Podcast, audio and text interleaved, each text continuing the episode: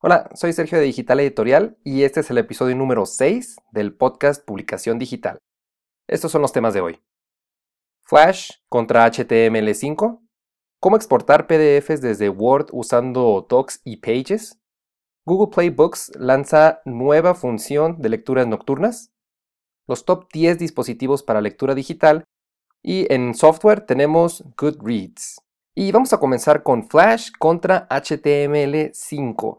Antes de comenzar, eh, me gustaría platicar sobre esta eh, nueva rivalidad que ya lleva unos años, en que para saber si usar Flash o usar HTML5, todo esto comenzó cuando Apple decidió que su iPhone, hace ya unos años, no pudiera desplegar páginas web o contenido hecho en Flash.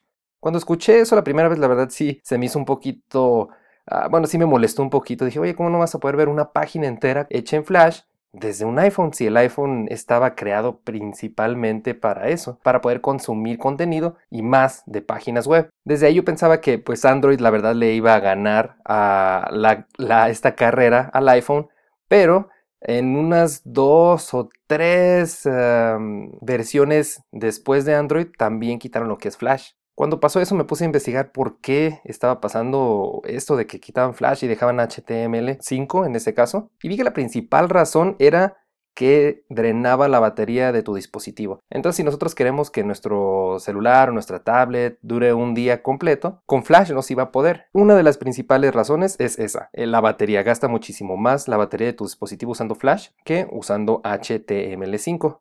Otra de las razones que le gana, en cierta, por decirlo así, HTML5 a Flash, es que Google o cualquier otro buscador no puede leer muy bien el contenido que está adentro de un archivo Flash. Entonces, al momento de hacer tu página web o tu contenido con HTML5, es más fácil que Google encuentre la información. Otra ventaja es que HTML5 necesita mucho menos procesamiento o poder de procesamiento que Flash, algo que eh, eh, impacta directamente a la vida de la batería y aparte puede correr mucho mejor en un dispositivo móvil o en una tablet. Ya si nos vamos a lo que es la computadora, la verdad, eh, bueno, todo esto afecta, pero no tanto porque la computadora la tenemos conectada a la corriente, tenemos mucho más poder en una computadora que en un smartphone. Esta razón, la, última, el último punto que yo veo que le gana HTML5 a Flash, no tiene que ver con el rendimiento ni con nada de eso, sino que HTML5 tú lo puedes crear desde cualquier computadora sin comprar ningún software extra como en este caso de Flash sería Adobe y que muchos sabemos que no es eh, unos mil, dos mil pesos, sino que son precios muy elevados. Entonces cualquier persona puede crear su contenido en HTML5 con código o usando software de terceros gratuito, como por ejemplo Animator. Esa es una página web que te permite hacer em, animaciones en HTML5 o como el software gratuito de Google que te permite hacer páginas web en HTML5. Flash hizo un intento de tratar de recuperar a todos esos usuarios que se le estaban yendo con una versión nueva de Flash que te permitía meterlo en aplicaciones o convertirlos en aplicaciones y más tarde sacó otro software que se llamaba Edge y lamentablemente en noviembre, en este pasado noviembre del 2015, suspendieron el desarrollo de Edge. Por ahí hay rumores de que van a hacer otra versión nueva o que van a sacar otro software nuevo, pero por ahora lo único que sabemos es que suspendieron el desarrollo de Adobe, de su software para hacer animaciones en HTML5. En la página web de digital-medioeditorial.com les voy a dejar las ligas para que puedan conocer otras opciones para hacer animaciones en HTML5, que son, por ejemplo, Hype, el que les había comentado Animatron, y para que vean cómo era Edge. Ahora vamos a hablar un poquito sobre cómo exportar PDFs, ya sea desde Word, desde Google Docs o desde Pages. Hace unos, que serán como unos 4 o 5 años más o menos, allá por el 2012, 13, era un poquito, no, no, quiero decir complicado, pero no era tan fácil hacer un PDF como ahorita. Si usábamos Word de Microsoft, tenemos que descargar un plugin y tenemos que instalarlo en Word. O sea, no era nada más picarle dos, tres botones y ya lo exportábamos. En cierto sentido era fácil, pero no era tan común para un usuario promedio. Ahora todos estos procesadores de texto que les acabo de mencionar ya tienen la opción de con tres clics exportar tu PDF. Eso es muy útil porque una de las grandes ventajas que tiene PDF es que nosotros podemos hacer un documento que nadie más pueda modificar. En el caso de que hagamos, por ejemplo, un contrato o de que hagamos eh, algún libro digital, al momento de hacerlo en PDF, la persona que lo descarga no lo puede editar directamente, a diferencia que si lo hacemos, por ejemplo, en un documento Word, cualquier persona lo puede bajar, lo puede modificar, le puede mover todo lo que quiera y el PDF ya queda fijo. Y como les comentaba, son dos, tres pasos que necesitamos para hacer este PDF, exportarlo. Y si nosotros les ponemos encabezados, colores, tipos de letra, esto se queda exactamente igual cuando lo exportamos en PDF. Para hacer esto, mmm, platicado queda un poquito difícil, pero hice un video en el que mostramos cómo poder hacer un PDF paso a paso usando estos tres procesadores de texto. Lo tenemos en nuestro canal de YouTube o si quieren pueden ir directamente a digital-medioeditorial.com y en el podcast número 6 pueden encontrar la liga para ver este video o para leer el artículo donde explicamos cómo hacer esto paso a paso.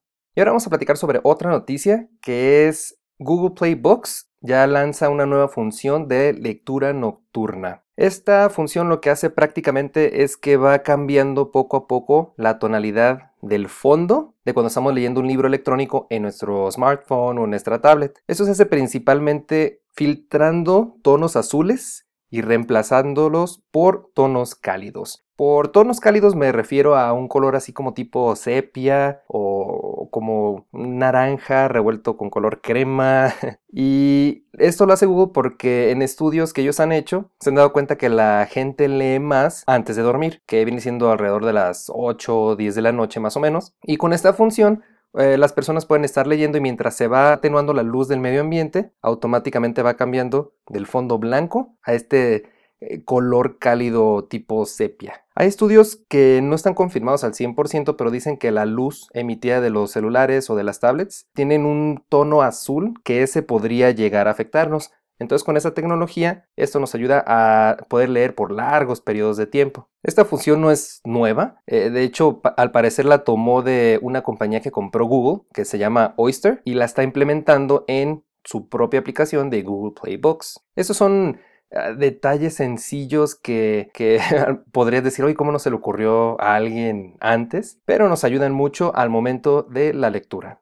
Y ahora vamos a hablar sobre los top 10 dispositivos para lectura digital. Esta información eh, fue tomada de un blog que se llama Good E-Reader, que realizó una encuesta a 573 personas, incluyéndome a mí, para saber qué dispositivo planeaban comprar.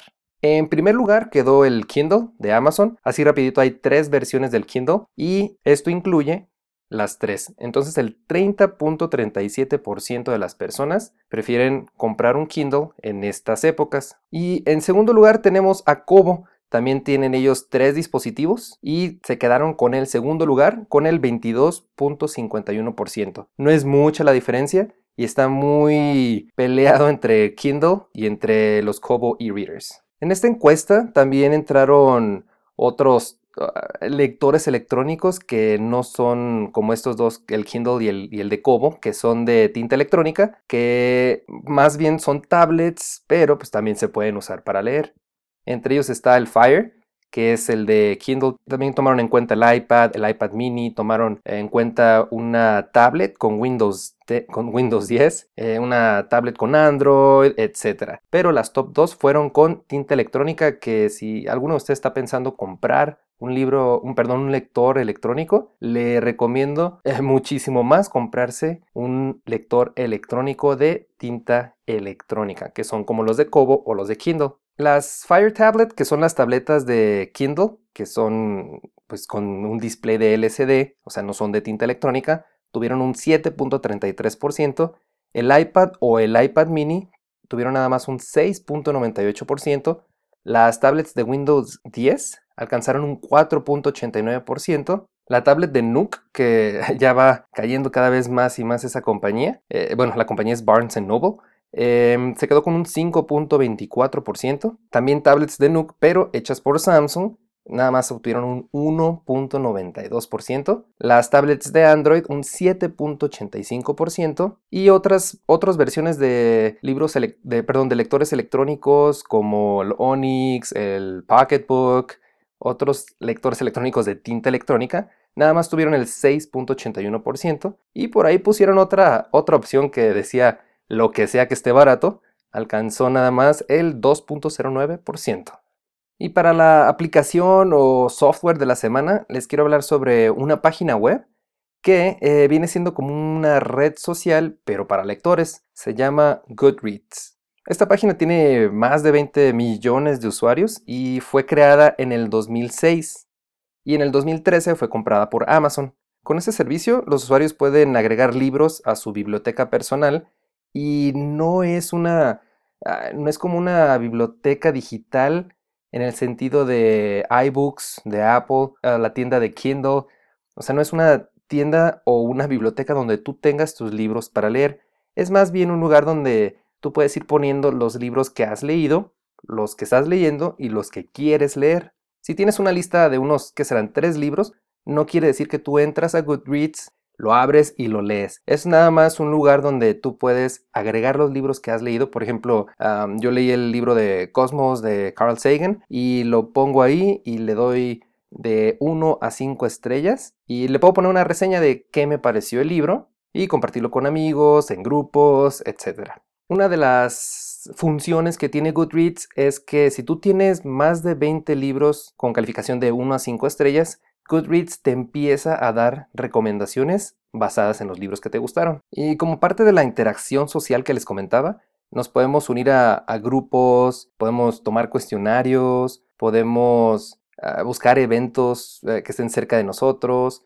Eh, este de eventos funciona más bien en, en, otros países. En México lo probé y la verdad todavía no funciona muy bien. Bueno, es que no funciona, es que no suben los eventos a esta página. Y también podemos tomar como tipo trivia sobre un libro. Esto se usa mucho, por ejemplo, ah, no sé, para libros de Harry Potter que, que, hay muchos fans y te hacen preguntas de quién era el mago más poderoso cuando en 1990, no sé, etcétera, y ya tú vas haciendo la trivia y ver qué tanto sabes sobre un libro. Otra cosa que podemos hacer con, eh, bueno, desde Goodreads es hacer una o crear una librería o ponerles etiquetas. Bueno, le llaman librería, pero más bien es como, como un grupo o agrupar tus libros. Yo los hago, por ejemplo, los separo en ciencia, eh, de novela, en bibliografías, etc. Y desde ahí ya es como si tú ya tuvieras ordenados tus libros, ya sea por categoría o por nombre, bueno, por eh, abecedario, etc. Para los autores, para personas que escribieron un libro, pueden abrir su propia página dentro de Goodreads y las personas los pueden seguir desde ahí es eh, casi lo mismo de que tener una, página en Facebook o en Twitter, pero aquí está enfocado a la lectura. Algo que, que me gustaría recalcar es que este servicio o esta página web no es para comprar, bueno, sí puedes comprar libros, pero no todos los encuentras en digital, por ejemplo. Pero tú aquí puedes organizar los libros que hayas leído o que quieras leer, ya sean físicos o sean digitales. Yo, por ejemplo, en mi cuenta tengo eh, libros que tengo que leí, no sé, cuando estaba en la preparatoria y me gustaron mucho. Bueno, la verdad nada más he puesto los que me han gustado. Los que no me han gustado no los tengo en esta biblioteca. Pero ya sea que sean físicos o sean digitales, yo los tengo en esta biblioteca para que me esté recomendando nuevos títulos de libros. En pocas palabras es como tener tu lista de libros que has leído, ya sean digitales, físicos, prestados. Este servicio, en mi opinión, no es indispensable, pero la verdad es una forma divertida y fácil de organizar tu biblioteca. Y bueno, esto es todo por hoy en el episodio número 6. Si quieren mantenerse informados sobre noticias, tips, apps o software y temas relacionados con publicación digital, les recomiendo seguirnos en nuestras redes sociales. Las ligas las pueden encontrar en digitaleditorial.com diagonal E06. También si quieren tocar un tema en específico o tienen una pregunta, pueden hacerlo a través de Twitter, Facebook, Google ⁇ o por correo electrónico en contacto arroba digital-medioeditorial.com. Me despido y nos escuchamos en el próximo episodio del podcast Publicación Digital.